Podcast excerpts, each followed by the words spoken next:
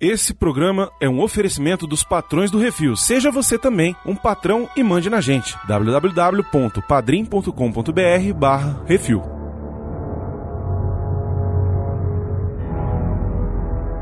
Você é quem você escolhe ser. Eu quero já pedir desculpas adiantadas por isso. Super-Homem. E se uma arma não quisesse ser uma arma? Diabo, que é isso assim, rapaz?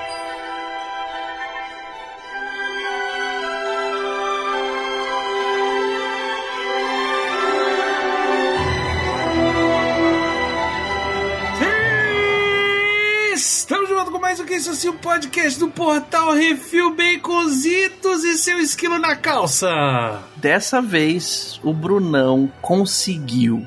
Ele vamos gravar Gigante de Ferro. É verdade, olha só, finalmente estamos Uhum. aqui reunidos para celebrar esse filme de animação maravilhoso que é O Gigante de Ferro, rapaz. Dirigido por Brad Bird, lançado em 1999, foi um fracasso de bilheteria por culpa da senhora Warner e várias coisas que a gente tem aqui para falar hoje. Eu sou o Brunão, estou aqui com Baconzitos. Oi, tudo bem? Como vai? E diretamente do Portal Refil também do Praticamente Nada, o homem com uns quilos na calça que, né, fazem um volume assim enorme. Plínio Perru.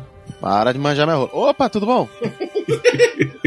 E também diretamente do Paranerd, nosso sempre querido amigo, colaborador já, já pode, né? Já é da casa aqui, já já quando chega já bota o pé na mesa, abre a geladeira, né? Dá tapa na bunda do baconzito.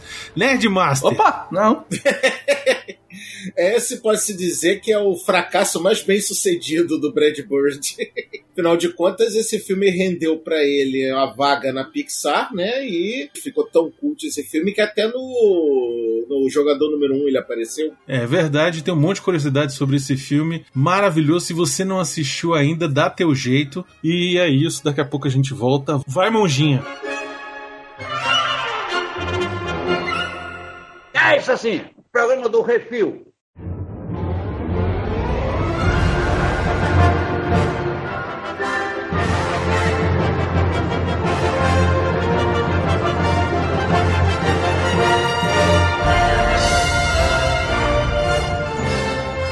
Quero gravar sobre o Gigante de Ferro desde a época do Jurassic Cast. Porra! É, pois é, mas não rolou e tal, e aí a gente vai adiando. Sabe aquelas coisas você vai adiando, vai adiando, vai adiando, e aí de repente passou-se 10 anos que você grava o podcast e você não falou ainda de um dos seus filmes favoritos. E é isso, hoje estamos aqui para falar desse filme que é dirigido pelo Brad Bird. Quem é Brad Bird, Nerdmaster? Cara, na minha opinião, é um dos diretores de animação mais talentosos que existe na atualidade, cara. Pra quem não ligou ainda o nome à pessoa, eu só vou dar dois nomes: Os Incríveis e Os Incríveis 2. Tá É, bom? Ratatouille, mano. Tatooine também, porra. O cara é, é- é um dos melhores diretores atualmente na Pixar, na minha opinião, cara. Então, o Brad Bird, cara, ele é um fenômeno da animação. Pra vocês terem uma ideia, ele começou o primeiro desenho animado dele quando ele tinha 11 anos, sozinho. E ele fez o desenho animado.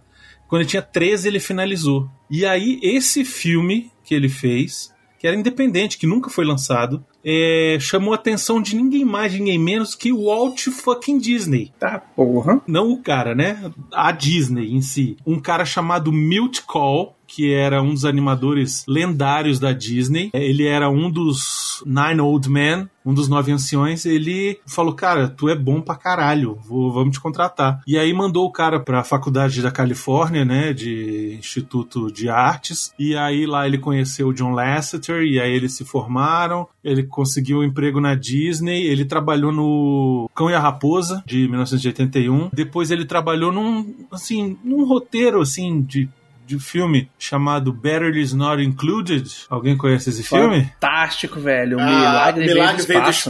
espaço, sim. Exatamente. Os famosos exatamente. hamburguinhos voadores. Pois é, e aí ele foi trabalhando com, com animação, trabalhando com animação e tal, não sei o quê. Simpsons, trabalhou com The Critic, trabalhou em King of the Hill e até que ele foi contratado pela Warner para dirigir o desenho animado The Iron Giant, que foi o primeiro desenho animado que ele dirigiu. É, ele dirigiu, escreveu e animou. O filme foi vencedor do BAFTA de melhor filme de animação, do Los Angeles Film Critics Association Award de animação, Hugo Award de melhor dramatização e Annie Award de melhor roteiro e melhor direção de animação. O problema do filme foi o seguinte, a Warner, cara, ela não levou fé, né? É, pra variar. É o Warner, o Warner Zou. É, a Warner var, var, varnerizou. Isso, é Pois é.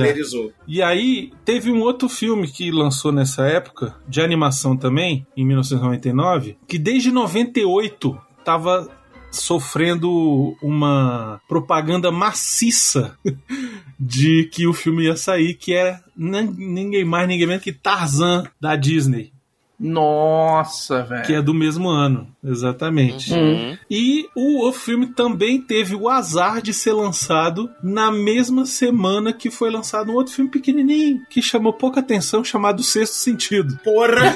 Ah, Que então chato, hein? o filme, embora tenha recebido muitos elogios da crítica, foi um fracasso de bilheteria, arrecadou apenas 23 milhões de dólares, um orçamento de 70 milhões foi, tipo, Ui! não se pagou. É, Nossa senhora!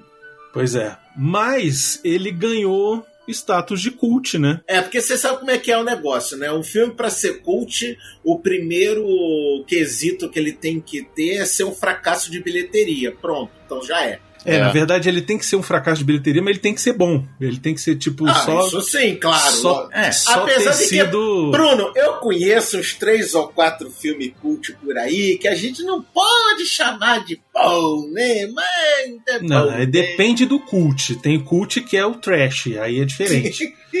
eu, sei, eu sei que você está falando de Mestre do Universo, eu sei, eu te conheço, entendeu?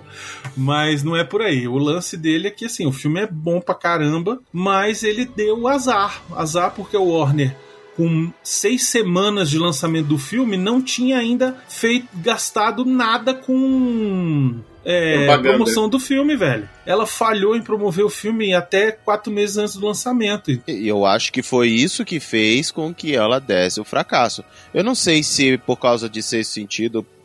Se bem também, Brunão, por outro lado, porque o filme, assim, ele é muito bom, mas ele não tem um apelozão foda, assim, inicialmente falando, né? É um filme que ele vai construindo com você e vai te conquistando, ele vai te ganhando ali. É, mas é o tipo da coisa, Plínio, que eu acho. Se você tivesse feito, sei lá, trailers, se tivesse feito uma campanha massiva junto Sim. à galera de, de, de, É. de quadrinhos, entendeu? Sim, Tipo, sim. Tu bota um trailer desse com o, o monstro falando o Superman, acabou, velho. É. Vai ter é, uma galera que vai querer ver, entendeu? tivesse feito mais divulgação que o Vin Diesel era a voz do robô, né? Ah, acho que não, porque aí era 99, Vin Diesel não era ninguém, né? Existe, digamos, um, um empenho mínimo de marketing que você tem que fazer É. no filme pra ele ter, entrar no, no, no boca a boca, Não, no cotidiano. outra, pra- ainda mais uma Né? animação, né? Uma animação de uma história que se passa nos anos 50, uma parada meio ficção científica, que não é uma coisa assim que você abarca o público total. Não é musical, né? A gente sabe que a animação, a molecada tá acostumada a ser um musical da Disney, aquela coisa. O pôster já era feito como aqueles filmes de ficção científica antigo, né? A ameaça vem do espaço, não sei o que lá. Então já fica um negócio meio assim, ah, não, isso aí é filme pra nerdola. Mas aí tem que ter culhão, né? É aquela coisa, se tu vai jogar, é, sentar na mesa do poker, amigo, você tem que saber blefar, tem que saber jogar, tem que saber. E aí o que eu vejo é que, velho, a Warner só não teve bolas. Ah, porque a Disney vai sair com o filme dela. Ah, porque Eu cê- cê- acho que eles não confiavam com o produto que eles tinham. a Disney tá fazendo um monte de merda também, tá vindo com peito estufado de eu sou motherfucker? Quantos a gente não conhece que blefa?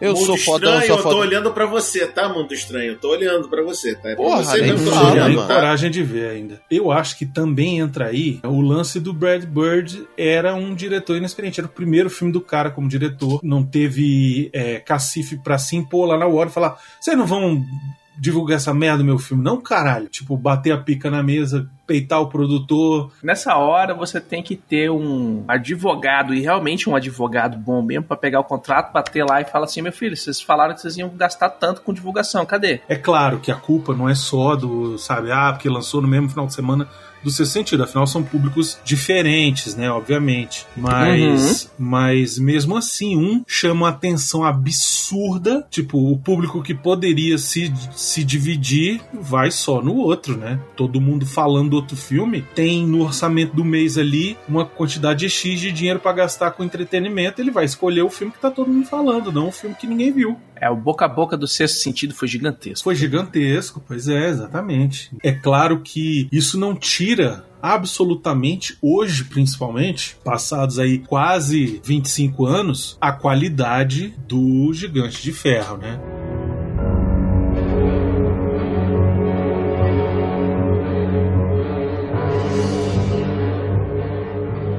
O Gigante de Ferro ele é baseado num livro, é um romance chamado O Homem de Ferro, na verdade. É o autor do romance é um cara chamado Ted Hughes, que leva o nome, o mesmo sobrenome dos personagens, né, Annie e Holger Hughes, que tinha escrito esse romance como uma forma de confortar seus filhos após o suicídio da mãe deles, Sylvia Plath. Tá porra. Mas o que que acontece? O livro, ele é tipo levemente inspirado, sabe assim?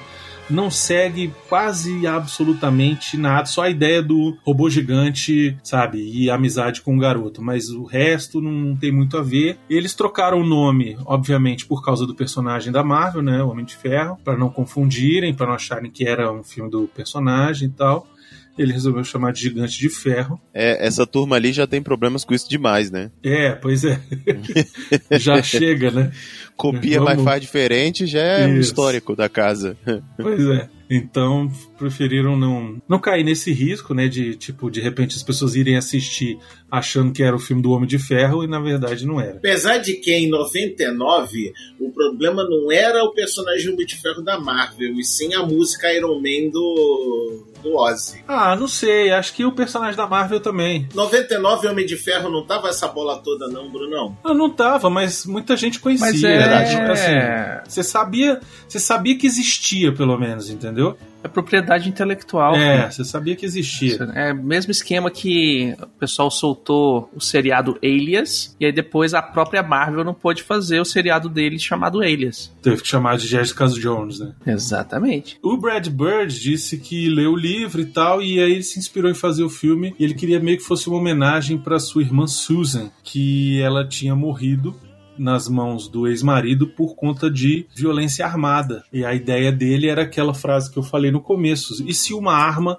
tivesse alma e não quisesse ser uma arma, né? E aí daí ele pegou o livro e aí juntou uma coisa na outra e tal. Mas a curiosidade mais louca que eu vi de todas sobre o Gigante de Ferro é que originalmente a ideia, quem vendeu a ideia de fazer o filme do livro para Warner falou assim: ó, compra os direitos que eu quero fazer. Foi um cara chamado Pete Townsend. Eita porra. Eu não sei se vocês É. sabem quem é Pete Townsend, mas ele é o guitarrista do The Who, um dos maiores guitarristas do planeta. E Uhum. ele desenvolveu uma ideia de um musical de palco usando umas canções que o Pete Townshend tinha criado, um álbum conce- conceitual, tipo o, o The Who, que fez o Tommy. Uhum. Sacou? Ele fez um que chamava The Iron Man. Inclusive, se você botar, procurar no YouTube Pete Townshend Iron Man, The Iron Man, tá todo lá no YouTube do próprio Pete Townshend. E aí ele criou essa ideia desse musical de palco com um cara chamado Des McNuff. E aí esse McNuff falou, cara, acho que vai funcionar melhor como um filme de animação. E aí apresentou a ideia pra Warner e a Warner, ah, beleza, comprou o direito. E aí daí pra frente esqueceram a parte musical e resolveu fazer só um filme de animação mesmo. Mas o, o álbum conceitual tá completinho, se vocês quiserem. Eu, inclusive, tá tocando aqui no fundo.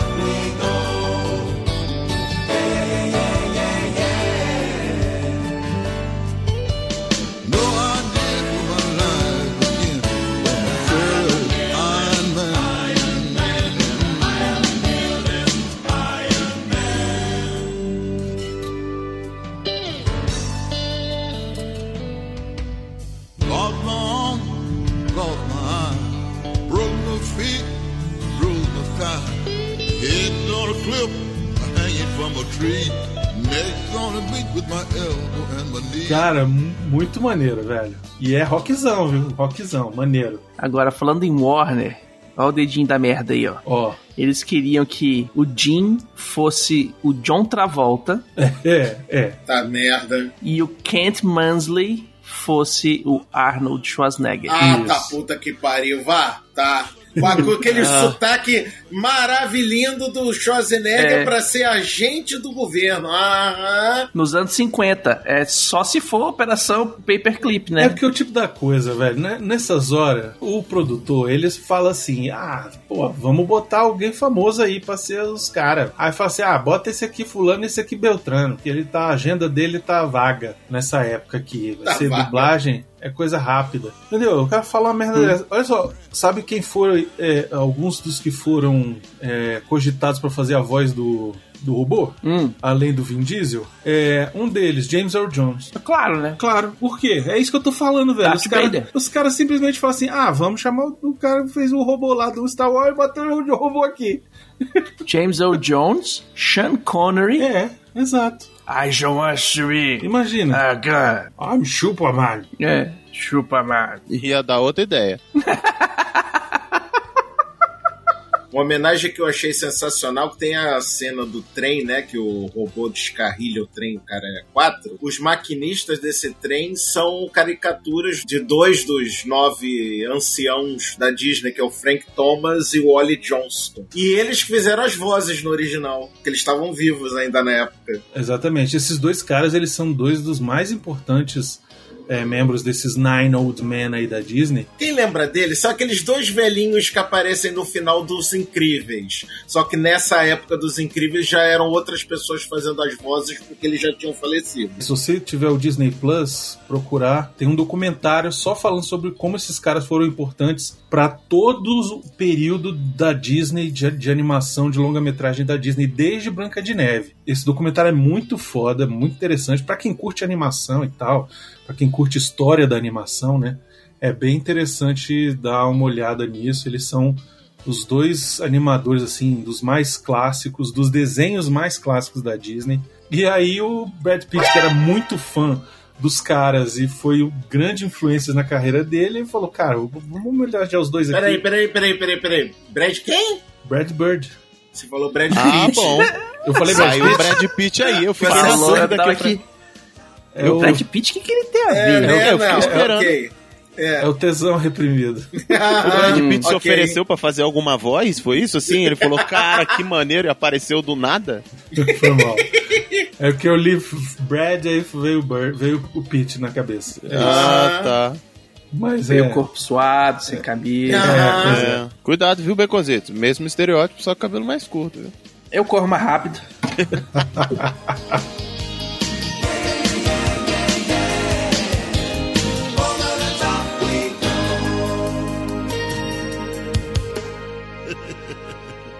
Você que quer ouvir a sua cartinha lida, envie para o CO2 e nós do Refil vamos lê-la ao vivo. Ah, você, você pode enviar para Portal Portal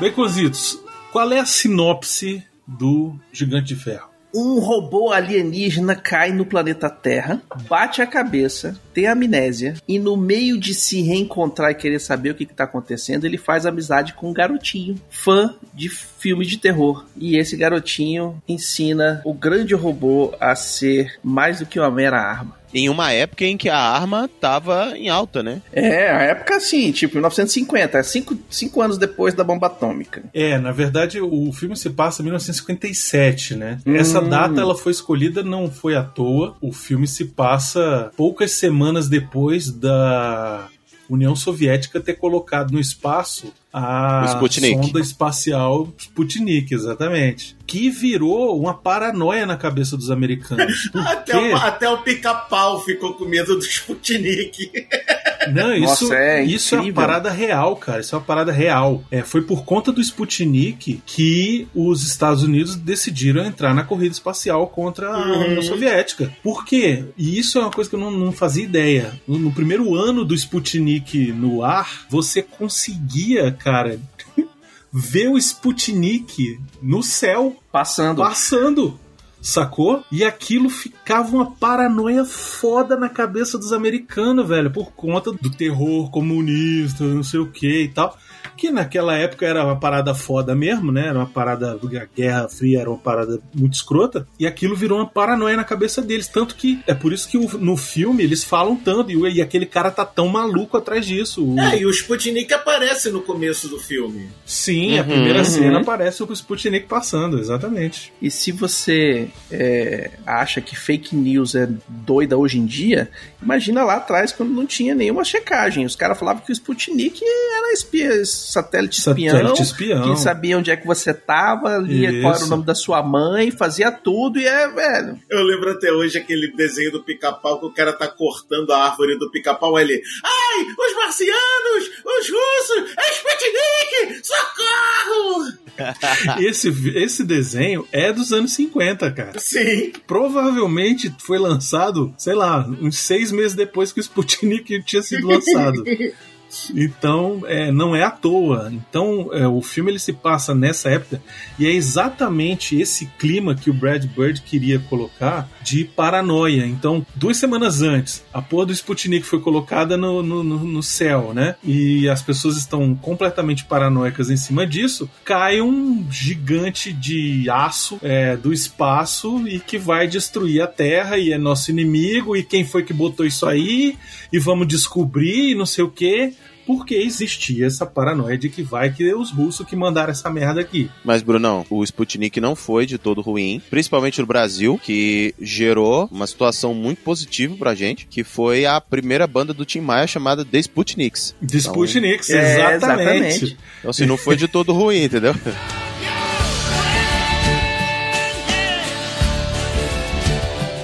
Quem que tá no elenco original, né? Porque no, no Brasil a gente normalmente assiste o filme dublado, mas quem que tá no original? Tem o Eli Marienthal como Ho- Hogarth Hughes, o menininho. O Harry Connick Jr. como Dean McCoppin. Sim. Ele, ele não era pra ser um cantor?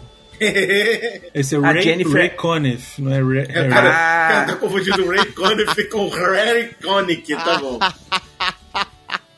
o Eli Marienthal. Hum. Ele, entre outras coisas, ele fez aquele filme Uma Noite Mágica. Ele é o irmão do Stifler, velho. É, Pronto, o irmão é do. Stifler, exatamente. Foda-se. Isso.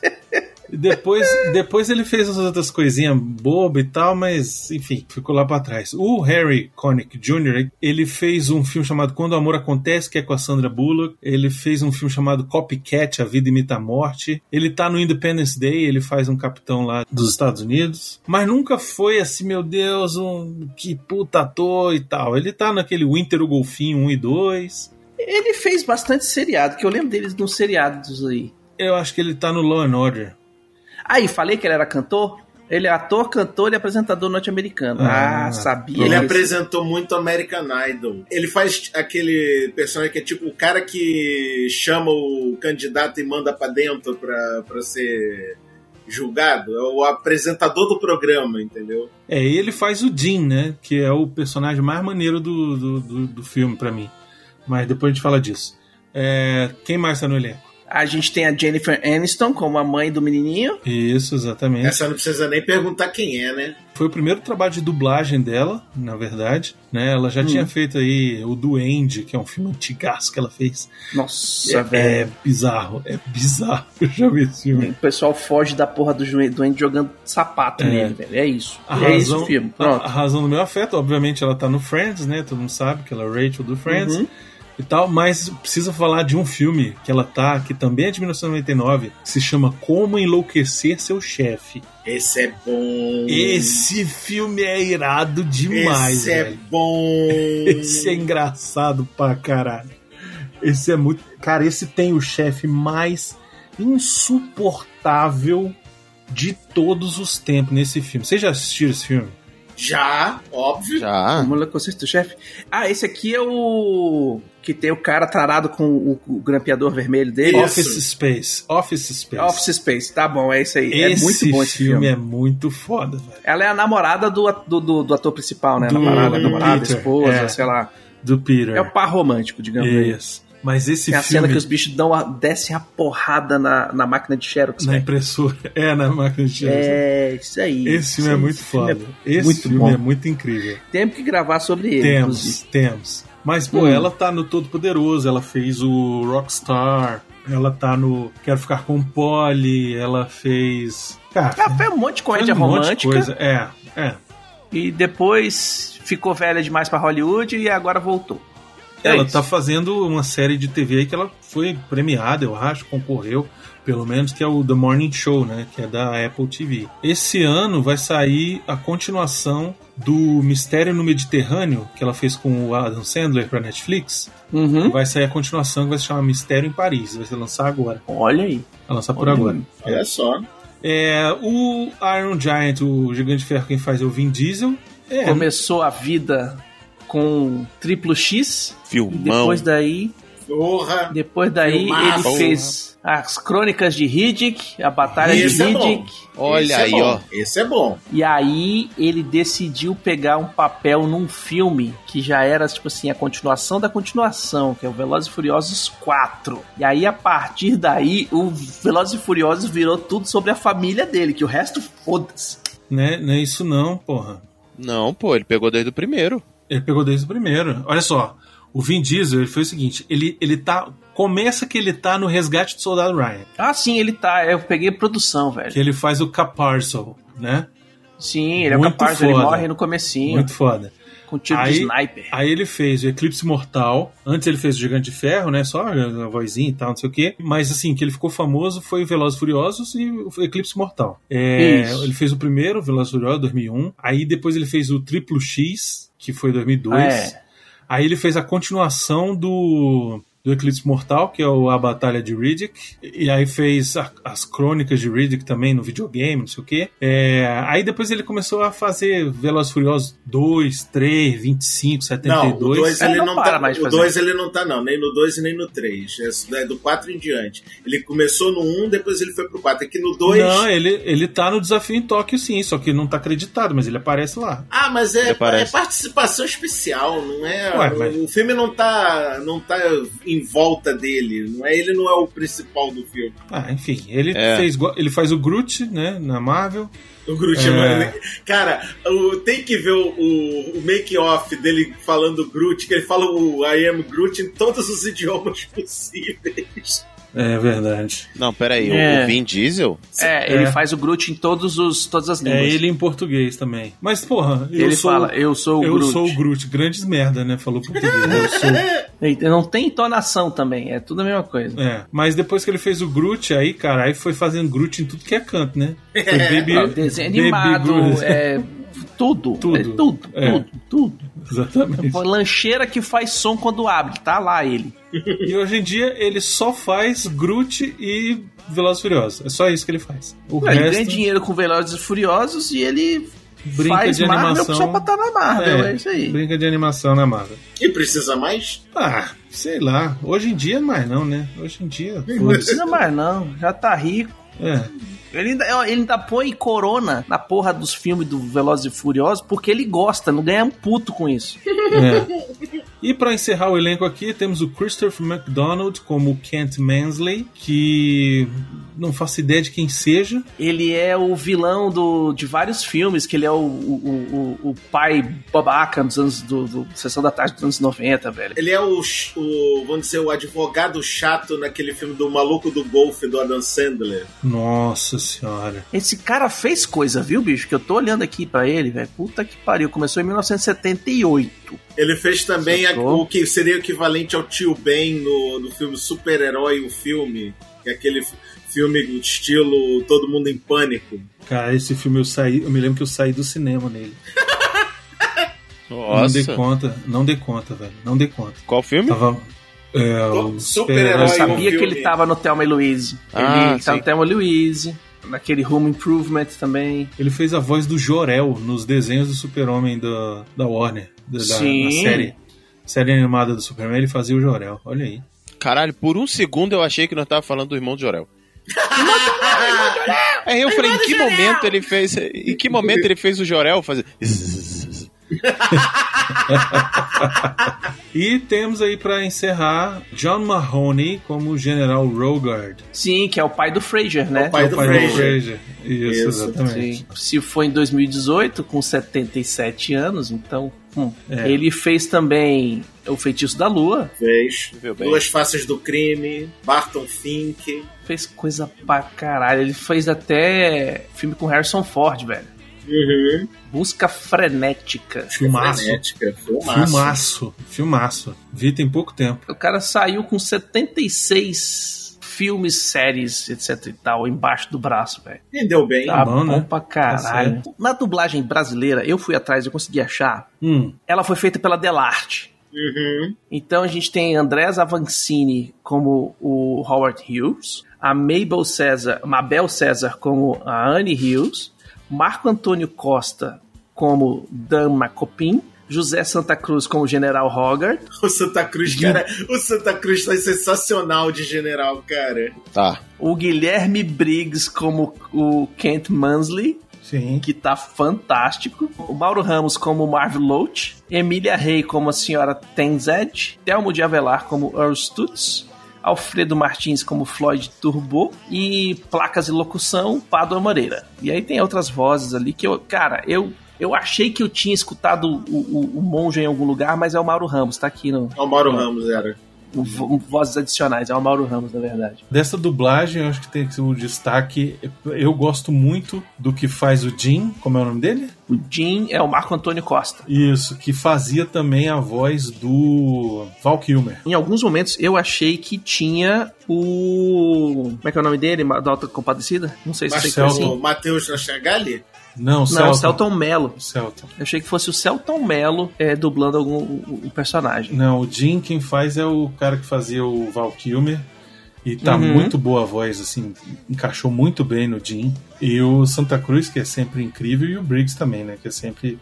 Não, o Briggs Ele foi um espetáculo à parte, né? Na- somente na hora que o agente surta, aí é que você vê o brilhantismo do Briggs, né? Uhum. Ele desesperado, é muito bom, né, cara? Olha. O que, que é isso? É, ele faz um negócio com a voz. É muito bom. I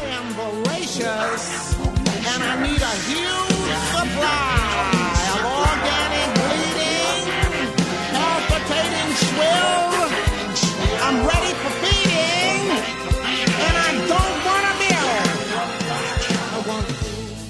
parte significante, significativa do filme, que é com a comparação do robô ao Superman, né? Uhum. O menino ele acolhe o robô e tal e leva pra um celeiro, um pedaço lá da, da casa e tal. Vai levar as revistinhas lá pra- pra distrair o robô enquanto o robô se esconde. E aí naquela relação dele é meio é uma relação meio pet, né? Assim, o, o- o menino com seu bichinho de estimação É, acha o bichinho na rua, leva pra casa, esconde no celeiro pra mãe não ver, vai levando comida Isso, e tal. É, Não, isso aí. ele mesmo fala quando ele conversa com o robô: Cara, eu tenho meu próprio robô gigante, eu sou o garoto mais sortudo do mundo. E aí ele leva essas revistas, né? Aí tem uma, uma hora que ele mostra uma revista ele fala, Mad! Ah, é muito hilária. ele joga assim. É muito bom.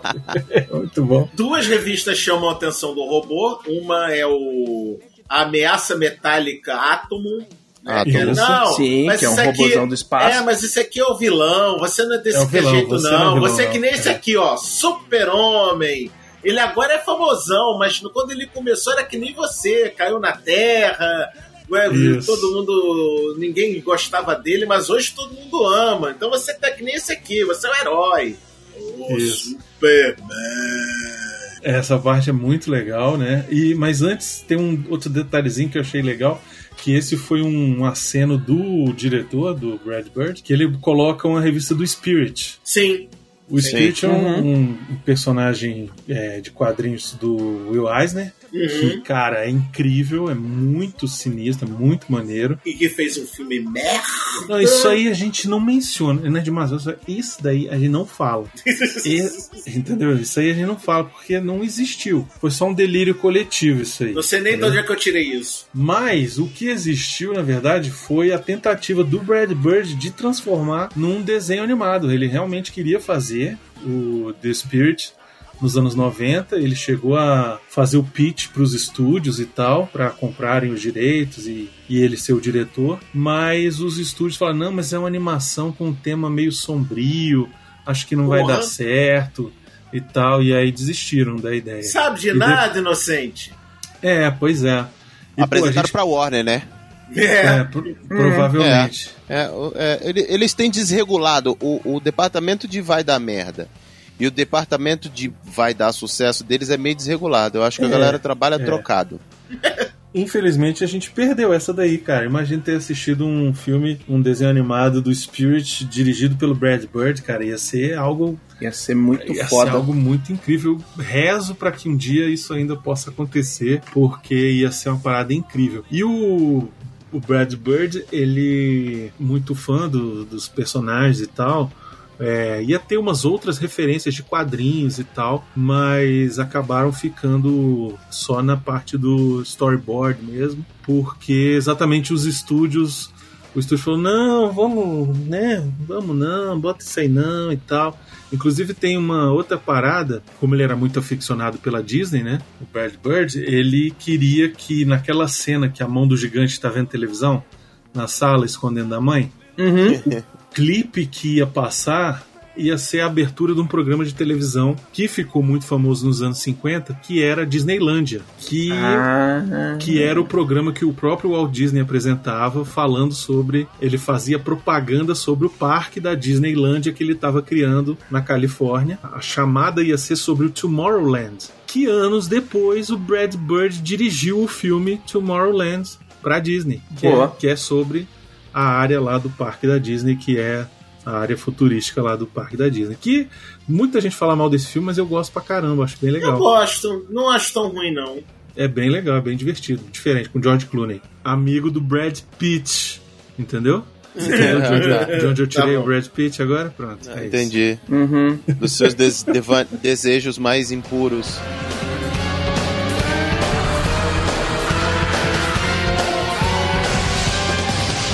Falando em televisão, a cena de filme de terror que o garoto vê no começo antes de encontrar o robô é uma clá- clássica cena de filme de ficção científica, o cérebro monstro do espaço. Nossa, é mesmo. Aquele, aquele- É. Esses filmes de terror B são fantásticos. Aham. Outra ligação do, do Super-Homem com o filme é o seguinte: além dos quadrinhos né, estarem envolvidos, na hora que o Hogarth mostra pra ele pela primeira vez os quadrinhos do Superman, toca o tema dos desenhos animados do Super-Homem de 1941.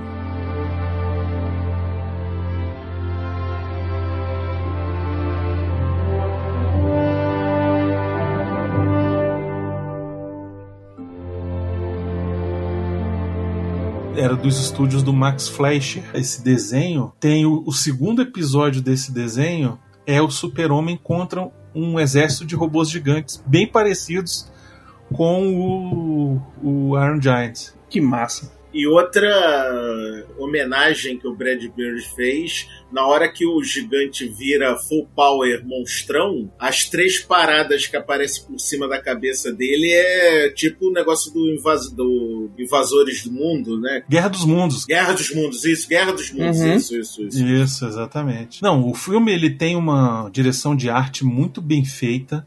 A parte não só da ambientação nos anos 50, né? Aquele o diner, os carros, Uhum. as motos. Na hora você saca que é um filme, que é um, um desenho de época. Você Sim. sabe certinho ali. E, Um. e uma das coisas que eles fizeram questão de fazer bem assim certinho com o que era na época é a parte militar. Por exemplo, naquela hora que aparecem os Os caças, uniformes, os Não, negócios. Aquela hora que os aparecem os caças, é, você fica perguntando, caraca, mas já tinha caça desse e tal, não sei o quê. Então, esses caças usando, usados no filme são da linha FJ2 e 3 Furies. É a versão da Marinha do F-86 Sabre, que Uhum. foi tipo os primeiros jatos a serem lançados por catapulta a vapor de porta-avião, sacou? Tipo, Caraca, eles. é.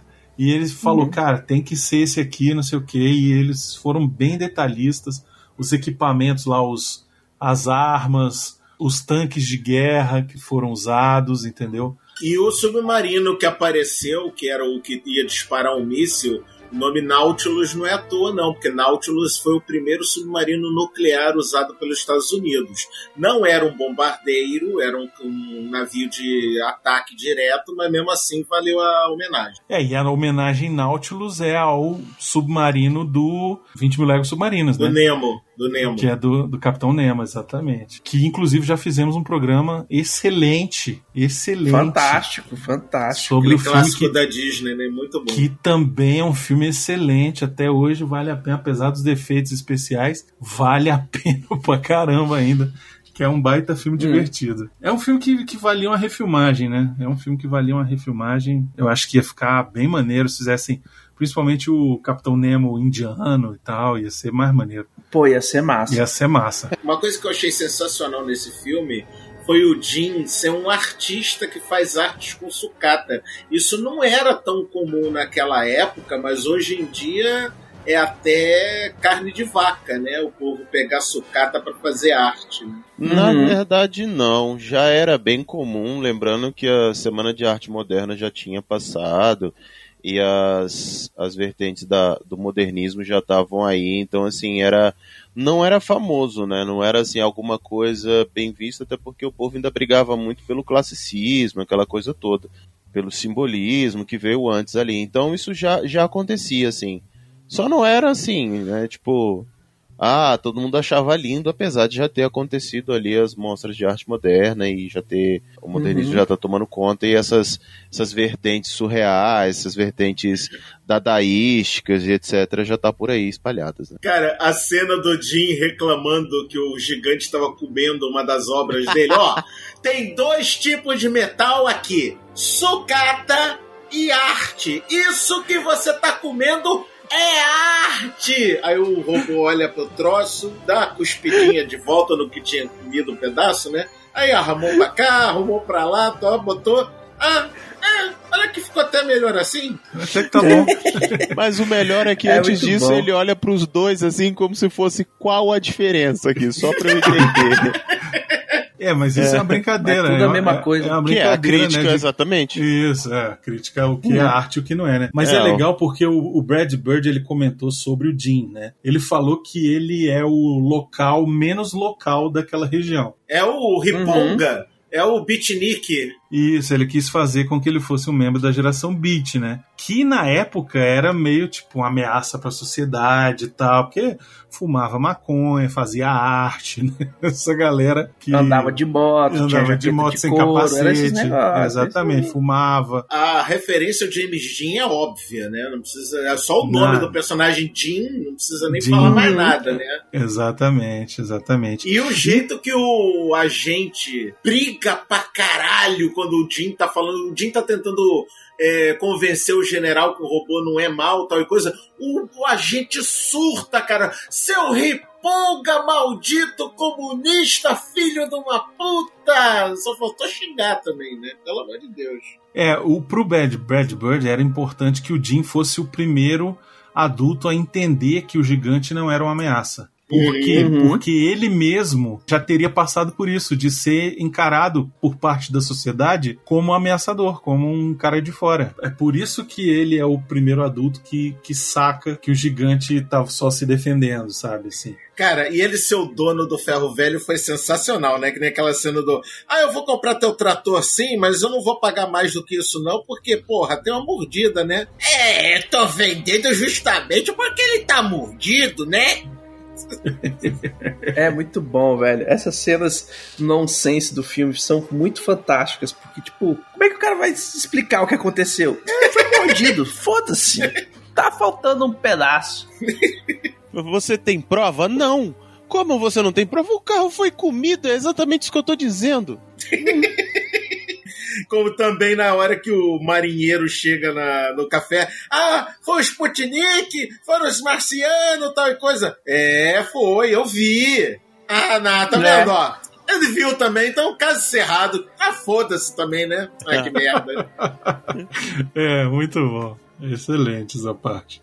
É, Tem uma cena que é fantástica, que é quando. Logo depois que tem aquela cena que o, o cervo é morto e tal, pelos caçadores e Uhum. tal, que o robô tá tentando entender como é que funcionam as coisas e, a cri- e, e o Hogarth, a criança, a gente explicando pra ele como é que são as coisas, né? Uhum. Cara, isso é muito lindo. Essa cena é muito linda, cara. E aí, logo depois, ele sai e deixa o robô. E aí o robô fica deitado, ele deita no chão, começa a olhar para as estrelas e tal. E, e aí você vê ele, ele tentando entender as coisas por si só. Cara, é um, uma sutileza que você põe no negócio, cara. É um robô, mas o robô tá ali matutando no sentido da vida. E a parte que ele corre pra cidade. Ah, o que, que é aquilo ali? Aquilo ali é a cidade. Ele corre felizão. Ah, Isso, não, não, é. não, não, não, a gente não pode ir lá não, a gente não pode ir lá não. Eles não estão preparados pra você ainda. Isso. Aí ele baixa Porra. a cabeça assim, tristão em volta, velho. Dá, dá um apertinho no peito nessa hora. Dá E um- nessa Dá, hora, velho, se dá. você prestar atenção no canto, aparece o Sputnik com uma estrelinha no céu passando. Sim, Sim. exatamente. Muito bom. Eu gosto da cena que quando ele cai, né, o barco pesqueiro encontra com ele, aquela cena é muito maneira, Muito bem feito, né? o bicho saindo de dentro da água e tal. E tem a cena da cafeteria do, do esquilo, né, velho? A gente tem que falar Do esquilo. Porra! Mas, por falar em bem feito, o pessoal fez um estilo de renderização específico pro robô Uhum. ficar com o mesmo estilo de desenho do desenho, inclusive de renderizar a- a- as linhas do robô um pouquinho para um lado e para o outro, para elas seguirem a animação feita à mão, que não é exatamente perfeita, que fica sempre no mesmo lugar. Então eles fizeram um esquema para emular o desenho feito à mão, isso lá em 1999, Porque velho. o robô era o foi o primeiro é, personagem de desenho animado totalmente feito por computador. E hoje em dia eles usam essa técnica pra caramba em, em vários desenhos animados, e, é, é, é um- especialmente assim, Futurama, que você vê a nave Sim. levanta e começa a sair, mas fica visível Isso. pra caramba. Nesse aqui eles tiveram um trabalho sinistro pra tirar a computação da computação gráfica. Isso. Cara, e na hora que o garoto interage com o robô, tu acredita que eles estão mesmo interagindo, cara. Não tem dúvida nenhuma nisso. É, Ah, isso aí eu- é incrível. Mas, Plínio, conte-nos a cena dos esquilos na calça. Pois é, cara, essa cena eu acho maravilhosa pelo seguinte, porque ali já mostra que o moleque tem uma propensão a encontrar coisas na rua e levar pra casa, tipo, mãe, deixa eu ter o bichinho. Isso. Ele levou um guaxinim, a mãe lembra do guaxinim. E aí ele entra, não, esse vai ser inofensivo. Meu filho, o que que é? Não, ele não vai. Quando, quando ele olha pro lado, velho, a caixinha que ele levou estava entreaberta e vazia. E aí o moleque começa a procu- no trabalho da mãe, que era um diner. Uma cafeteria, é. Velho, ele, o moleque começa a procurar ali, mas sem poder fazer alarde, porque o esquilo podia facilmente ser considerado como um rato e um rato ia dar problema, ou o próprio esquilo daria uma confusão desgraçada ali dentro.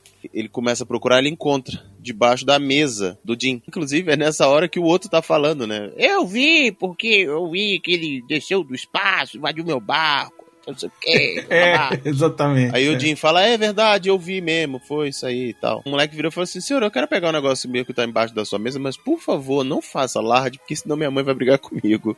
E a conversa, a conversa fica tão, tipo, assim, Surreal. fala, tá bom, moleque.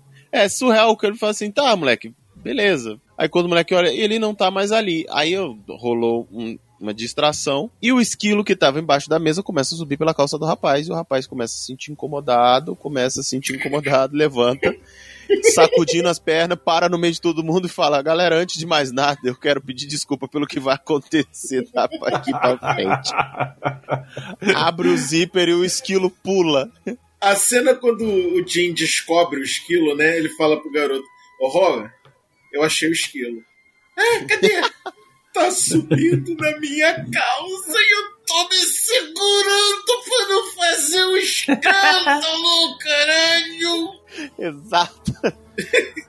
no que ele levanta e fala exatamente isso, né? Bom, galera, eu quero de mais nada, eu quero pedir desculpa do que vai acontecer daqui pra frente. E, Eu velho. fico imaginando uma senhora de família tá jant- almo- tomando café naquele diner Daqui a pouco um sujeito beatnik, hippie, levanta no meio do diner, bota a mão na calça e fala essa frase. E Velho, abre o zíper. E abre a braguilha. E vai Hum. braguilha fora. Ela não, não viu esquilo, não viu nada, né, velho? Ela simplesmente correu, né, velho? Claro. Velho, o caos que surge disso e vai tomando conta do café, Não, velho. e a cara que a É mãe faz fantástico. primeiro pudim e depois pro filho dela, né? Que ela fala, filho da puta. A conta, por favor. E o Jim paga a conta e, e segue.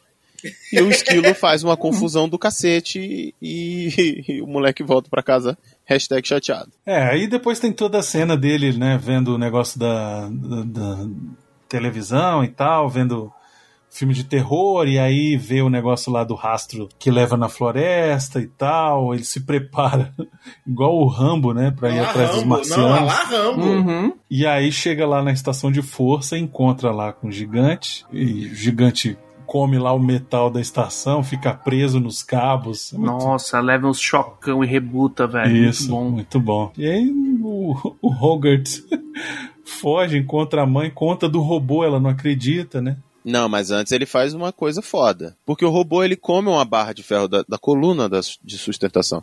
E depois ele vai pegar as partes onde tem corrente, né, mesmo. Os transformadores. Os transformadores. e aí Sim, ele toma sim. um puta chocão, vai pra E trás o e fica moleque vai preso lá e nos desliga, fios. né?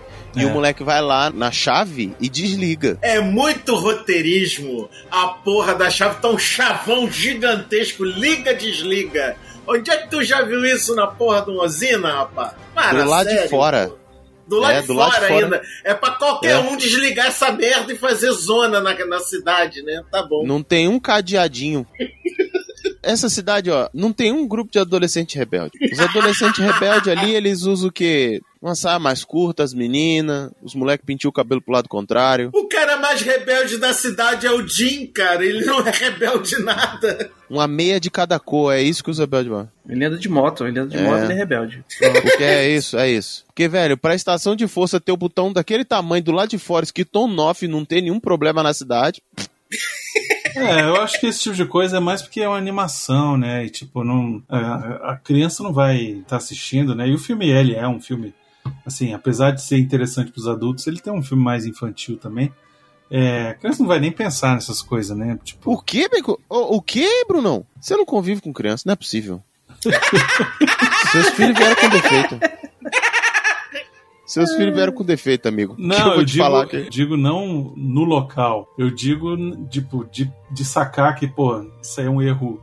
É um erro do roteiro, sacou? De ter uma parada assim. É isso que eu tô falando. Ah, tá. É, não, é, não tem criança que faz esse negócio, é um erro do não, roteiro. vai é, não. É porque toda criança que viu aquilo ali falou: caraca, eu queria ter puxado aquela chave. É, exato. Isso que aí, é o que certeza. faria sabendo que tem uma usina no meio do mato e que era só baixar a chave que tava tudo bem. É, isso aí é É. verdade. isso aí não tem como, como né, É. dizer que não. Agora, um recurso que eu achei maneiro no roteiro é a parada do gigante poder se autoconsertar. Quando a- aparece aquela anteninha na cabeça dele e começa a chamar as peças pra perto dele pra se autoconsertar. Eu achei esse recurso bem bacana. O Homem de Ferro na Marvel copiou isso mal e porcamente. Ixi, é mesmo, ó. Na cara dura. Na cara dura, velho. O bicho vem, não sei o que. Aí que você tá dando, dá um tempinho que tá chegando. É exatamente isso, velho. Mas sem anteninha na cabeça fazendo. "Pu". Sem anteninha na cabeça. Ele faz lá o, o movimento de anime e giraia. E aí a parada vem. É. Ah, é verdade. Me toquei agora. Tipo assim, caralho, o Homem de Ferro faz o negócio que o É verdade. é Gigante isso de mesmo. Ferro faz. Você vê os pedacinhos, tuf, tuf, tuf, tuf, e o último no saco. É, os Cavaleiros do Zodíaco já faziam também. Isso aí acontece depois de uma cena legal, né? Porque o gigante vai atrás, né, do Hogarth e mostra que sabe que foi ele que salvou ele lá do, do choque e tal, não sei o que. Uhum. Eles têm uma conversa e tal, e ele fala: Não, ó, você fica aqui, depois eu volto. E aí o bicho começa a seguir o cara, né? O moleque, e aí daqui a pouco vem o trem, velho. Ele encontra os trilhos, aí resolve comer um pedaço do trilho. Ele fala: Não, sei o que, daqui a pouco vem o trem, aquele desespero, vai, conserta isso aí, me ajuda, não sei o que. E aí o trem bate no bicho, e aí ele se despedaça, né? Eu achei que essa cena foi outra homenagem a Super-Homem, né? Porque tem aquelas cenas clássicas do Super-Homem consertando o trilho pro trem passar por cima, né? Pode ser, não, não duvido. E aí tem a cena que é muito boa, que ele vai pra casa e aí leva o, o monstro lá, o gigante, e aí tem só a mão dele dentro de casa e a mão dele indo mexer na panela. E aí nessa hora ele vai fazer uma oração. Nossa, Essa é de cena chorar de rir, boa. velho. A cena é muito boa, cara. Muito bem Sai daí! Satã! Satã. Essa cena é muito boa. É muito bom, moleque. A mãe, é, é, tudo bem. Essa reza ficou meio estranha, mas tudo bem. É interessante, gostei da interessante essa sua, sua, sua reza, meu filho. Criativo. Ao mesmo tempo, a gente conhece o Kent, né? Que é o agente do governo lá, que tá se reunindo com autoridades lá na prefeitura. Pra... Agora, olha só. Agente do governo, sim. Mas tem aquele cheirinho de Fox Mulder, né? De agente desacreditado que os caras jogam pra qualquer merda de, de, de, de missão, não tava, não? Total. Agência de porra nenhuma. De que agência que o senhor é mesmo? Ah, eu não posso lhe contar, porque se eu lhe contar pode ter problema. É segurança nacional? É, pode-se dizer que é isso. Sim, é, é, é, por aí, por aí, por aí. Agência Paranoia. É a agência de Uhum. coisas estranhas, pra buscar encontrar coisas estranhas. É, ele é tipo o Arquivo É. X, a parada. Fox Mulder. A gente não pode esquecer que nos anos 90, o Arquivo X fazia um sucesso enorme, né? Sim. Então é bem capaz que ele tenha sido baseado no Fox Mulder também, só que aqui mais voltado pro lado do vilão, né? Porque ele, é, o Fox Mulder não é um idiota igual esse cara, né? Um imbecil. Porra, pode ter É. certeza. E aqui ele é um. Patriota. É, aqui ele é, ele, aqui ele é um patriota daqueles, né? Porra, patriotário, né? Um patriotário Porra! daqueles. E sabe uma outra coisa também que me chamou a atenção? O nome da cidade. Rockwell. Que lembra muito o caso de Roswell. É, para remeter a Roswell e também uma homenagem ao Norman Rockwell, que era um artista americano que retratava cidadezinhas pequenininhas assim é, do interior e tal, é, vida simples americana, sacou? É, depois vocês podem procurar um puta artista foda que, obviamente, o Brad Bird era fã do cara. Ele falou, não, vamos botar Rockwell. imagina. Não, que dá um combo perfeito, né? Total. Não, gente, eu acho que a gente precisa também comentar das cenas, já que a gente tá falando das cenas, que é do moleque pulando no lago e convencendo de que a água tá ótima. Tá ótimo. Uhum. Pode, Pode vir, tá ótimo. Tá maravilhoso. Você não Daqui é virando azul. entrar, seu fracote. O robô vai virando as costas. E você vai amarelar também? Daqui a pouco vê o robô. Lata velha covarde. Ai, o robô dá um jump, uma velho, uma bola de canhão no lago e o lago virou piscina. Nossa, velho. E o outro vai parar no meio da rua. Você tá parado no meio da rua, tô ligado. É, que coisa, né? Nessa hora que vem o, o tsunami, né? Ele arrasta peixe, arrasta árvore, arrasta escambau, arrasta o cara. E também vem um guaxinim. o Guaxinim nadando, cara, que sacanagem. Esse é o guaxinim que o moleque tinha levado pra casa e teve que devolver pra floresta. Duvido nada, duvido nada mesmo. Se lascou. Não, o pior é o caminhoneiro, um caminhão de porco chega. Tu já percebeu que tu tá no meio da estrada? É, é verdade. Porra, nem tinha percebido. Brigadão, hein? Todo cagado. Todo cagado, cercado de peixe por tudo quanto é lado, mas o problema é que ele tá no meio da estrada, claro, né? Não, a gente, Sim. a gente esqueceu de falar da cena que o, o moleque tá preocupado que o robô tá com fome e ele come ferro velho, né? Come é, carro. E aí eles acham um carro, não sei o que, e aí ele vai comer, só que daqui a pouco parece um reboque do Jim. Que é o E de aí eles. Uhum. E o gigante faz. Ele se disfarça de. outdoor outdoor. de hamburgueria. Muito bom, velho. Muito bom. e aí, depois disso, eles rebocam, vão atrás do Jim, né? E aí ele fica lá no ferro velho. E aí. Aí tem a cena do café, velho. Que o moleque. O moleque fica pilhado falando pra caralho. É, é muito bom. Porra, bota uma criança pra tomar um expresso, tu queria o quê também? Ficou que nem aquele esquilinho do Deu a Louca na Chapeuzinho, tu lembra disso? Igual o esquilinho do Sem Floresta. Do Sem Floresta também, no, no Guaraná, no Energético. Nossa, velho. Essa é uma outra, outra cena muito boa de uma animação. Mas a cara que o robô faz na hora que o bicho leva embora o carro e ele não pode comer. É. muito bom. É muito bom. Tem a cena que é muito interessante, que o, o moleque deixou lá ele dormindo, né? O Jim deixa ele ficar lá aquela noite. Não, pode deixar ele aí hoje. E aí o moleque vai pra cá, só que tá indo, tá amanhecendo. Quando ele chega em casa, já tá de manhã, ele não consegue dormir. Quando ele. Ah, eu aluguei aqui o quarto pro fulano, pro Kent. E aí o Kent começa a interrogar o moleque pra cima e pra baixo. Nossa, velho, o enchendo o saco. E o moleque bota chocolate de, Laxante. Laxante. de laxante no sorvete do cara. O cara Muito passa bom. os próximos 10 minutos de filme, toda hora ele tendo que ir no banheiro. Até no mato. Cara, coitado. Enfim, Coitado nada, ele mereceu. mereceu. Mereceu. Mereceu, mereceu muito. Mas é nessas andanças aí que ele descobre a máquina, né? A máquina fotográfica do moleque. Uhum. Ah, sim, que o moleque tirou uma selfie com o robô sem querer. E ele revela o filme, e aí quando revela, vê o robô atrás. E aí ele leva as tropas do exército lá, no ferro velho. Quando Uhum. chega lá, cadê o homem de metal, não sei o que e tal. Aí tá, não, pode vir aqui. Aí quando ele abre, tá o bicho disfarçado de obra de, de arte. De arte, muito bom. Numa cena anterior, o Kent tinha ah, falado com o general, mas era só um pressentimento. O general, tu quer que eu traga as tropas? Então me traz uma foto do bicho. Ah, agora eu tenho Isso. foto. Então agora traz as tropas. Uhum. É, só que aí chega lá, o general vê aquele negócio, dá um esporro no quente. Não, não, não, não, não, não, não. O general primeiro falou aqui: Ô, meu filho, eu chegadinha aqui fora, rapidinho. Dois minutos, dois minutos, vem cá, rapidinho. Bora rapidinho. ali, bora ali. Aqui, ó. Um aqui, papinho. rapidinho, nossa surdina. Filho de uma puta! Tu já viu o quanto que a gente gastou de equipamento pra vir pra cá? Pra tu me trazer pra ver uma porra de uma estátua feia pra caralho! Seu filho de uma. Eu vou te transformar em faxineiro das latrinas do, do quartel, seu filho de umas unhas! Toca o bonde, Severino! Quero mais porra nenhuma com isso aqui não! Vambora!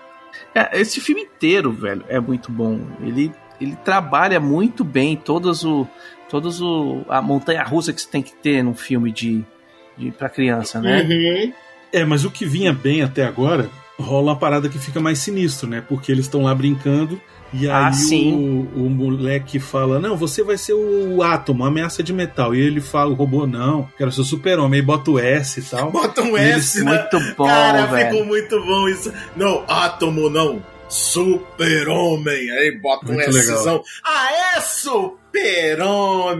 Então toma. Ele aponta a arminha de brinquedo, que sai faísca, né? Pega, bota a arminha. Aí, maluco, surtou o bicho, que ativou o modo desespero, né? O modo autodefesa. Ele Nossa, detonou um raio laser, né, do zóio, os raios laser. Só que como o moleque tinha se baixa, tinha abaixado a cabeça na hora, não pegou nele, mas o Jim viu. Aí o moleque de novo Uhum. apontou a arma, de novo ele ia dar um raio laser, só que o Jim conseguiu salvar o moleque. O que, que tu tá fazendo aqui, filho da puta? Some daqui! Você vai matar o garoto? Olha o que, que você fez! Aí o robô. "Ah, não, não fui eu! Não fui eu! Foi, faz você sim! Foge daqui! Filho de uma égua! Aí o, filho- aí o robô foge desesperado porque ele não queria machucar ninguém. Isso tinha sido depois da cena do cervo morto, né? Tem que lembrar que o robô tava desesperado nessa hora com a história do cervo morto, né? Que é uma cena pesada, né? Pra caralho! né? Porque ele faz o contato com outro ser humano e, tipo assim, ele vê a pureza da natureza ali, né? Um contato com a vida, assim, com a vida pura. Aham. E aí o animal vem todo fofo, dá um cheiro nele, aquela coisa, ele conecta, ele, porra, né? Daqui a pouco o bicho corre, escuta um barulho de tiro, o cervo tá morto. E aí Uhum. o moleque, aí tenta pegar, o moleque, não, não, não pega não, tá morto, pô. A gente não pega não, tá morto. O que que é morrer? Ah, Quando deixa ele tá vivo e tal, não sei o quê. To- E todo mundo morre. Aí você vai morrer um dia. E eu vou morrer? Olha, você é um gigante de aço, mas provavelmente. E a bicho entra numa crise existencial, né? Tipo. Sim. E é foda essa cena, assim. Muito foda, cara. Muito foda. Não, pois é, Maluco. porque o tempo todo tem essa história do que você escolhe o que você quer ser, né? E aí Uhum. nessa hora ele atira no menino, mas totalmente sem, sem querer, né? Ele é, é dominado ali pelo instinto de autodefesa e ele ataca. E aí ele fica assustado, ele foge. E aí depois tem a, a cena que os, os moleques estão vendo ele do alto do prédio. Uhum. E aí fazem uma merda lá e ficam pendurados. E aí o gigante escuta e corre e salva os moleques. E o que era pra ser a cidade ficar desesperada, ao contrário, a cidade elogiou, agradeceu, fez homenagem ao caralho a quatro. É, todo mundo viu que ele Exatamente. não tinha intenção de machucar ninguém, né? Mas aí vem o nosso querido Quente Merdeiro, né? O agente Fock Merda, né? E ah, o, o gigante tá lá na cidade. Oh, general, gigante, na cidade. Olha lá, eu tava certo. Vamos pra cima dele. Aí eles vão lá, atacam e no que atacam, ativa de novo o modo de Aí defesa, ativa né? tudo, o bicho fica puto e a, o, na cabeça, o galo na cabeça dele, entre aspas, né? Desfaz e o bicho vira o capiroto. Ele só fica puto porque ele, ele na verdade, os o exército começa a atacar ele, ele foge. E ele leva o Hogart na mão, né? Sim. E aí, nessa hora, o Jim fala: ó, ele só ataca se ele for atacado. E aí o general fala: ele matou o garoto, não sei o quê. E aí. Não, o- o Kent, o Kent que falou pro general que o garoto tá morto, quando na verdade Isso. ele não tava morto porra nenhuma. Isso, e aí vem os caças e não sei o que e tal. Aí o bicho cai no precipício, descobre que sabe voar, nessa hora é muito maneiro. Porra, Ele muito voa igual maneiro. o super-homem, ele fala, não, faz, estica o braço assim, ó. é muito maneiro. Muito bom. E aí o gigante ele é atingido, cai e acha que o Hogarth morreu, né? Nessa hora ele acha que o Hogarth morreu e aí é que ele surta, porque ele Catiço, amava, né? Ele ele, amava o moleque, né? Ele amava o Sim. moleque. E aí ele lembra, nessa hora ele lembra do, do bicho que morreu, né? Do, do, do cervo. E aí ele vira o catiço, velho. E aí é destruição em massa, ele vira, arrebenta com o exército, solta bomba e os caralho.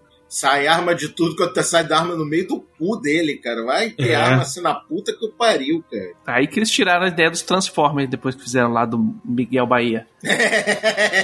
Só que o Hogarth não morreu, né? Ele consegue voltar lá, fazer o gigante parar de atirar, vai rolar aquele negócio, só que já é tarde demais, o general vai cancelar o ataque nuclear, mas o Kent vai lá, dispara o míssil, não sei o quê. E É um aí, merdeiro, cara. É um quente merdeiro. Puta que pariu. É, Ele falou que ele matou a criança. Não, o pior é o general. ele. Não, o pior é o general. Dispara o míssil, Quente, né? Dispara o míssil. Aí o general, o míssil está na- direcionado pro gigante. E onde é que tá o gigante, desgraça? Aí o cara olha pro lado do gigante. Oi, filho da puta, deu merda, né? nessa época qualquer coisa era disparo um míssil nuclear, né? Qualquer Né? coisinha Ah, sim, lógico. Tá tipo essa semana com o Putin. É, Uhum. E aí vai todo mundo morrer, aquele negócio, desespero e tal, não sei o que. O Kent tenta fugir, o gigante para ele. E aí o Hogarth fala: Ó, o míssil vai matar todo mundo. E aí nessa hora, velho, o bicho vai e decola. Antes de decolar, ele fala: Rogart, fica. Você fica. Eu É. vou, você fica. Não me segue. Exatamente o que Cara, ele fala. nessa o moleque fala pra hora- ele no comecinho, velho. Não, nessa Muito hora eu bom. comecei a chorar, cara. Não. Não, nessa hora eu fiquei pensando, isso. como é que ele vai seguir? O moleque não voa. É forma de Pomba não linguagem, sabe. cara. Pá, não, porra. Não, não, não estraga o Não, momento. eu entendi. porra. Não, eu entendi, pô. Eu entendi que foi fofinho. Mas é que na hora que ele falou, eu falei assim, mas ele não vai te seguir, ele não voa. Mas aí ele voa como super-homem até o míssil, explode o míssil. E aí todo mundo fica triste lá que ela morreu gigante. Aí passa um tempo, a cidade bota uma estátua lá em homenagem ao gigante, né? Foi o Jim Feita que pelo fez. Jim. Isso, feita Isso. pelo Jim. Essa Uhum. melhor obra que você já fez, é, eu tenho que concordar. A aí. mãe do Rogart casa com o Jim, ou pelo menos tá namorando o Jim agora, porque Ah, chamou então, ela eu- de meu amor. É, mas isso é legal porque é, a gente.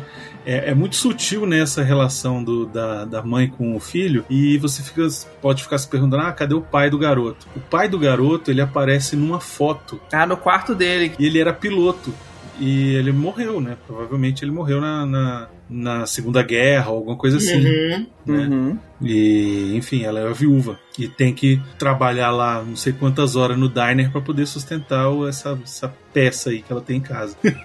Não, o Quente mesmo, no- naquele interrogatório do moleque, fala: é duro a tua mãe sustentar você, né? Poxa, ia ser tão chato se ela tivesse mais problemas por causa disso, né? É um filho da puta, né? Puta. E aí, nessa hora, o Hogarth recebe pelo correio, chega um negócio lá, uma única peça que sobrou do gigante lá, um parafuso. E aí, de noite, o parafuso começa a piscar e a mexer, o Hogarth deixa o parafuso ir embora. E aí, quando você vê a próxima cena é na Islândia, as peças do gigante se juntando, indo na cabeça lá do gigante. E é isso, né? O gigante tá se reconstruindo. Cara, um filme divertido, um filme lindo, um filme que tem mensagem, um filme que é engraçado, um filme que é bem feito. Eu gosto muito desse filme, acho uma das grandes obras, assim, de animação do século XX, sabe? Eu acho muito, E realmente. não à uma- toa mereceu uma homenagem do Steven Spielberg. É, pois é. Porra. Tem, tem uma galera que não curte, sabia? A galera que, que é muito fã do, do Iron Giant, eles não curtem o Gigante de Ferro aparecer no jogador número 1, um, porque lá, o, o- assim, é uma bobagem. É uma bobagem, mas eu entendo. Eles entendem que não é o Gigante de Ferro? Eles entendem, mas não, não, que sei. é um robô feito igual o Gigante de Ferro, custom made, Isso. pra ser o Mas na verdade- do cara. E, Na verdade, ah, o que eles porra. falam é que não podia ser o Gigante de Ferro, porque o Gigante de Ferro ele é pacífico, né? Ele se recusaria a tipo entrar na briga. Ele ele só defenderia e tal, mas aí tem aquele lance dele se sacrificar, né? Que é o mesmo que ele faz no filme. Então, Ele só se defenderia. Tipo- O povo não viu a cena da guerra com o exército, não? não, mas ali ele É. estava dominado e tal. O que ele dizem é, que ele, Pô, tipo, mas ele não, armas ele Não, tem, mas- caralho. não, mas ele não Brother. usa as armas no filme do, do É um do avatar, mano. É, um É. avatar. É. Velho, é uma skin, seus corno. Isso.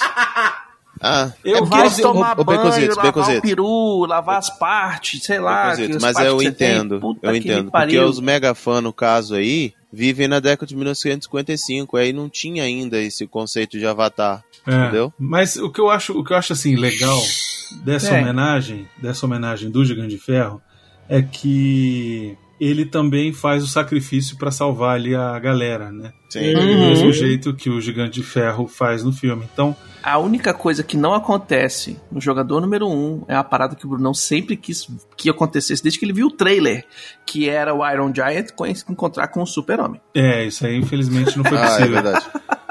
Mas, enfim, isso aí fica para um Mas era uma skin, não era o. isso Pro jogador número 2. É, Um vai pro jogador número 2, É. isso. Exato. Isso fica para um sonho futuro aí, quem sabe, né? Quem sabe um dia a gente consegue fazer isso aí, mas. Enfim, um filmaço maravilhoso. Queria agradecer Nerdmaster pela ajuda, pela participação, ajudou a fazer uma pauta aí bem, bem maneira. Faça seu jabá. Uhum. Queridos ouvintes do Refil, vocês já me conhecem, né? O Bruno mesmo falou, daqui a pouco eu apareço na página da equipe do Refil. Eu sou Alexandre Nerdmaster, dono, sócio próprio, otário e responsável pelo Paranerd, é um podcast para nerds. Tivemos mais uma vez problemas de hacker na porra do meu site, mas agora já está tudo limpinho. Estamos refazendo o layout do, do site e como o Zitos aqui sabe, refazer layout do site do zero é uma merda. Demora Uhum. para um caralho, dá um trabalho do cacete. Mas o podcast tá, tá em hiato nesse mês de fevereiro agora. Eu não sei quando vai ser lançado isso aqui, mas no mês de fevereiro ficou em hiato, mas já tá voltando com tudo de bom e do melhor. Maravilha. Plínio, temos novidades ou não? Enquanto praticamente nada tá aí se reconstruindo, e ainda mais, né, depois da, da reformulação que vai ser necessária, continuo trabalhando com a Dois Cavaleiros, que é o meu trabalho em couro, acessórios em couro e pedrarias, né. Como eu costumo dizer, são acessórios masculinos na ideia inicial, mas é de quem compra. Então a gente acaba fazendo várias peças, carteira, cinto, colar, cordão, pulseira. E faz itens sob encomenda. Exatamente, faz itens Sabe sob aquele encomenda. cintinho fininho que a tua mulher sempre gostou e que arrebentou? E é em couro, viu, filho? Não é material vagabundo, não. Uhum. carteira em couro, cinto em couro, tanto masculino quanto feminino. É, Tabaqueira em couro. exatamente. Então, a gente, é, voltando a trabalhar com isso aí, esse fim de ano foi um pouquinho complicado, mas a gente tá botando as coisas em ordem. E inclusive vindo com outras coisas, né? Porque tem que pagar boleto. Aí vai botando um monte de coisa. A gente abre o OnlyFans, Uhum. abre os, as- os acessórios de couro pra galera que quer bater na bunda dos outros e por aí vai. Mas assim, tá, e aí a gente tem no contrato. E como é que o pessoal isso te aí. acha no Dos Cabaleiros? arroba 2, dois o número mesmo, 2 ponto cabaleiros, com dois L's. Pronto, é isso aí. Entra lá e faz sua encomenda. Uba!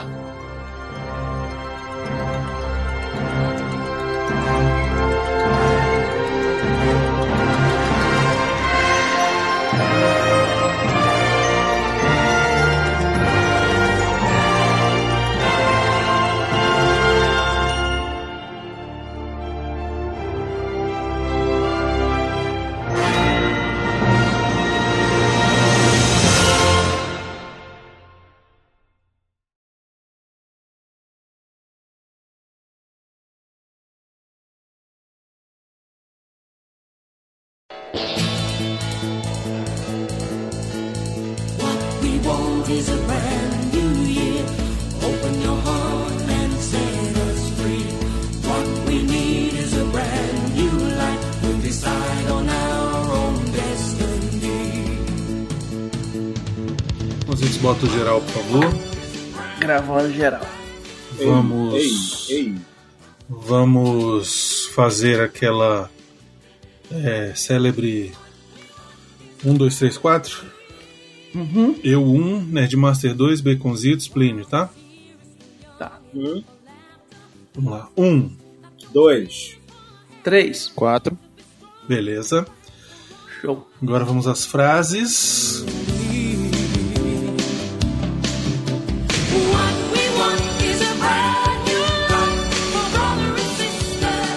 Acabou a primeira que eu tinha escolhido. Foda-se, vambora.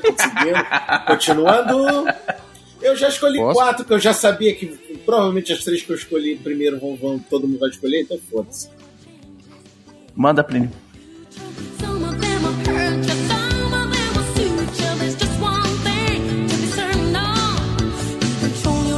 Destiny. Ah, tá, legal. Eu tenho esquilos na calça. Exato. Boa, boa.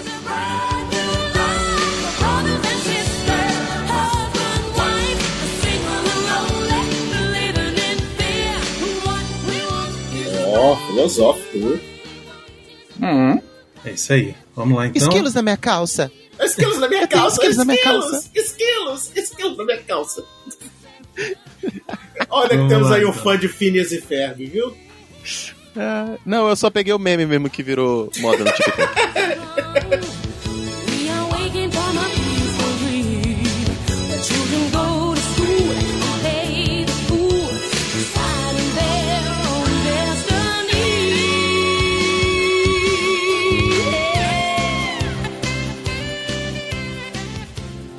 Gasgou. Deu uma engasgada aqui. Tá na HBO.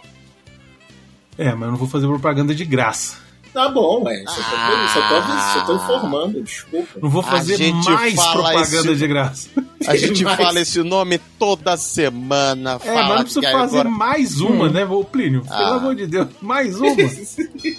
De novo? Não. Deixa o povo se suar um pouquinho pra achar. Aí o Bruno me chama pra gravar o Gigante de Ferro. Legal, eu pensei, porra, o que, que é? Tá fazendo 30 anos? Não, é de 99. 25 anos? Não. 20 anos? Não. Então, caralho isso que é legal? Porque o Bruno não quer, foda-se. É, exatamente, porque é um filme foda ué. pra caralho. Porra. Também acho. É porque o Brunão quer gravar sobre o, o Gigante de Ferro desde que eu conheço o Brunão. É verdade. Podemos até voltar falando disso.